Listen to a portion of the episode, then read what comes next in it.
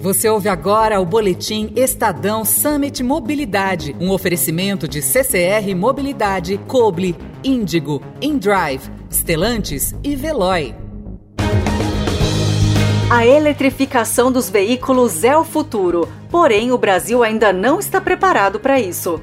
Essa é a opinião de João Medeiros, VP de Assuntos Regulatórios da Estelantes para a América do Sul. Ele conta por que deve ser feita uma transição gradual, passando pelos híbridos com etanol. Quando a gente vem para a nossa região e avalia poder de compra do automóvel, a matriz energética, um país continental, a gente observa que a gente tem outras opções, porque o carro 100% elétrico ainda é muito caro, a instalação de uma infraestrutura de recarga rápida ao longo de todo o país é muito caro.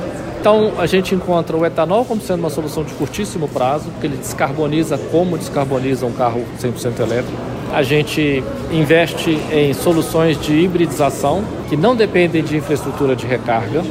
Então, essa é a forma que a gente acredita gradual de fazer e buscar aquele bendito equilíbrio né, econômico, social e ambiental e conseguir de uma forma efetiva descarbonizar, mas continuar produzindo automóvel no país e popularizar a eletrificação de uma forma economicamente viável. Veja esse e outros conteúdos no site summitmobilidade.estadão.com.br. Mafelo Visoto especial para Eldorado.